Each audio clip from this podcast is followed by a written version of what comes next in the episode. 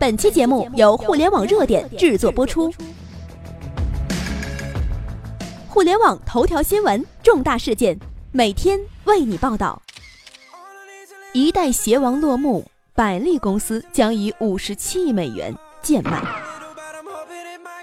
Hello，各位好，欢迎来到互联网热点。那今天呢，我们要来聊的呢是关于百丽公司的。想必啊，这百丽的鞋应该很多女性朋友都穿过。没想到他竟然以五十七亿美元贱卖了，怎么回事呢？今天一个爆炸性的消息来了，一代传奇鞋王或将从此陨落。北京时间二零一七年四月十八号，根据知情人士透露，鼎晖投资正牵头五十七亿美元，约合四百四十二亿港元，商讨收购百利国际。而百丽公司呢，也于今日在香港宣布停牌，而停牌之前的市值仅为五十七亿美元，不胜唏嘘。曾经的百丽无限风光，江湖上有一句话：只要有百丽商场的地方，就有百丽的身影。只要走进百货商场，几乎超过一半的鞋类专柜都是百丽旗下的品牌。最终你会发现，选来选去，其实你买的都是百丽的鞋。在电子商务不盛行的年代里，百丽凭借着庞大的门面店铺占据量，成为了当之无愧的江湖老大地位。百丽公司成立于一九九二年，投资两百万港币的小厂，历时二十余年，一度发展成市值超过千亿港币的上市公司，不可谓不强大。凡是有女人的地方，就有百丽。这是曾经何时百丽国际首席执行官兼执行董事盛百娇曾经说过的豪言壮语。没错，百丽鞋类自有的品牌有很多，比如说像百丽呀、像他他呀等等。那么他们的代理品牌呢也有不少。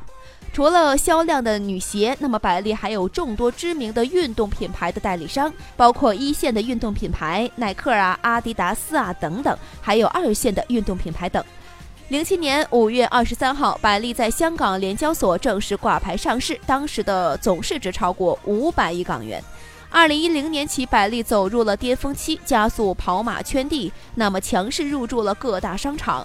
二零一一年，百丽是最为疯狂的，平均不到两天便会开设一家新店，通过旗下众多品牌开设店中店或者是专柜，从而一次性租下鞋类专区三分之一甚至一半以上的面积。一家商场有二十余家鞋履店铺，那么仅百丽旗下品牌呢，就占据了五到六家。从不同的年龄、品类、价格覆盖到更广的消费人群，也分散了单一品牌经营的风险。此外，多品牌的规模优势提升了向百货渠道议价的能力。一时间，百丽市值超过了千亿。然而，就在所有人都认为百丽将打造出一个无比巨大的帝国的时候，二零一四年，百丽的疯狂开店。戛然而止。二零一四年，百丽公司开始首次出现了店铺负增长，疯狂增长陷入疯狂骤减。百丽从此前的平均不到每两天就开一家新店，变成了平均不足两天就关一家门店。二零一六年六月到八月，集团在内地关闭了二百七十六家门店，上升到了平均每天关店三家。截止二零一七年二月二十八号，百丽在国内还剩一万三千零六十二家为鞋类的店铺。那么，百丽的成功呢，是源于理念的超前；百丽的衰退也是因为观念的滞后，没有提前进行电商布局，也没有想对应的电商冲击之策，太过于相信渠道为王，也让百丽吞下了苦果。百丽帝国骤然急速缩减，而随后的转型失败也宣告了百丽没能止住急速衰退的颓势。如今千亿市值只剩一半了，可谓贱卖。思想决定高度，无论你多么强大的帝国，一旦跟不上市场变化、时代进步的脚步，都会面临崩塌的局面。成于渠道，败也渠道。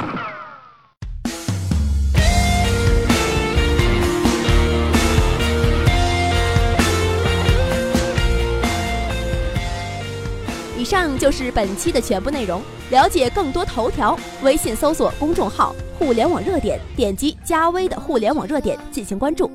再次感谢您的收听拜拜。心该往哪里游荡？是谁划走我们的船能让你死心的向往？一直以为自己能糖